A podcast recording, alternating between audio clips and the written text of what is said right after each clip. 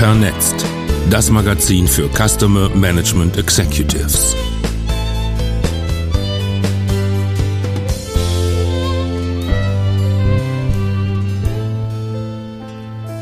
Die vier platonischen Kardinaltugenden. Vernetzt Ausgabe 22 im zweiten Halbjahr 2022. Gesprochen von Inka Grabowski. Zugegeben, Tugenden sind ein großes, ein sehr großes und zunächst auch mal ein abstraktes Thema. Der Begriff Tugenden hat beim ersten Hören etwas Anachronistisches. Er scheint etwas aus der Zeit Gefallenes zu beschreiben. Klingt ein bisschen nach Effi Briest, nach Mädchenpensionat, nach Ehrbarkeit und Männern in Frack mit Zylindern. Das ist natürlich Quatsch, denn Tugenden sind nach wie vor wichtig, richtig und gültig.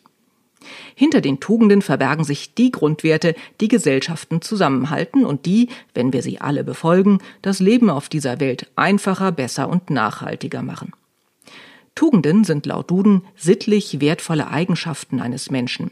Es gibt viele Tugenden. In dieser Vernetzt konzentrieren wir uns auf die vier Kardinaltugenden. Die wurden schon von den alten Griechen, maßgeblich Platon und Aristoteles, definiert und zählen darüber hinaus zu den christlichen Haupttugenden. Weisheit, Gerechtigkeit, Tapferkeit und Mäßigung. Mit jeder dieser Tugenden kann man sich ein ganzes Leben lang beschäftigen. Folgende Definitionen sind also zwangsläufig simpel, aber hoffentlich dennoch hilfreich für den weiteren Genuss dieser Ausgabe. Weisheit nach dem Metzler Lexikon Philosophie. Im weiteren Verlauf bezeichnet Weisheit ein vollendetes Wissen, nicht im Sinne eines wissenschaftlichen Systems, sondern der geistigen Vervollkommnung, die ein Mensch durch Studium und Lebenserfahrung erlangen kann. Schopenhauer fasst das Verständnis von Weisheit in dem Satz zusammen Weisheit scheint mir nicht bloß theoretische, sondern auch praktische Vollkommenheit zu bezeichnen.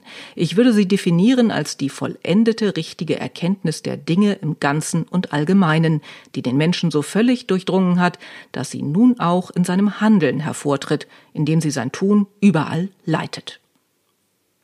Gerechtigkeit nach der Sendung Gerechtigkeit im Wandel der Philosophie des Bayerischen Rundfunks. Aristoteles differenzierte wie Platon zwischen zwei Arten von Gleichheit im Zusammenleben der Menschen. Die eine ist rein zahlenorientiert. Sie ist die arithmetische Gleichheit und gilt etwa unter Geschäftspartnern, von denen der eine dem anderen für ein überlassenes Gut einen entsprechenden Wert schuldet. Oder wenn der eine den anderen schädigt und für den verursachten Schaden aufkommen muss. Die zweite Form der Gleichheit hat dagegen qualitativen Charakter und ist bei der Verteilung von Gütern und Ämtern ausschlaggebend. Dabei steht für Aristoteles wie für Platon demjenigen mehr zu, dessen allgemeine Verdienste größer sind. Tapferkeit nach dem Katechismus der katholischen Kirche aus dem Jahr 1808. Die Tapferkeit lässt in Schwierigkeiten standhalten und im Erstreben des Guten durchhalten. Sie reicht bis zur Fähigkeit, für eine gerechte Sache eventuell sogar das eigene Leben zu opfern. Mäßigung nach Thomas Vogel, dem Autor des Buches Mäßigung, was wir von einer alten Tugend lernen können, im Interview mit Geo. Die Philosophen der Antike haben sich immer mit der Frage beschäftigt, wie der Mensch zufrieden und glücklich werden kann. Dabei stand das rechte Maß im Zentrum. Schon Demokrit hat festgestellt, wer das rechte Maß überschreitet, für den wird das Angenehmste zum Unangenehmsten. Das können ja heute viele Menschen bestätigen. Später hat Platon die Mäßigung als Tugend mit der Selbsterkenntnis gleichgesetzt. Das ist ein wichtiger Punkt, denn die Suche nach dem rechten Maß soll seiner Ansicht nach zur Selbsterkenntnis führen. Nach Platon soll der Mensch seine Bedürfnisse gründlich reflektieren, um letztlich Herrschaft über sein Selbst zu gewinnen.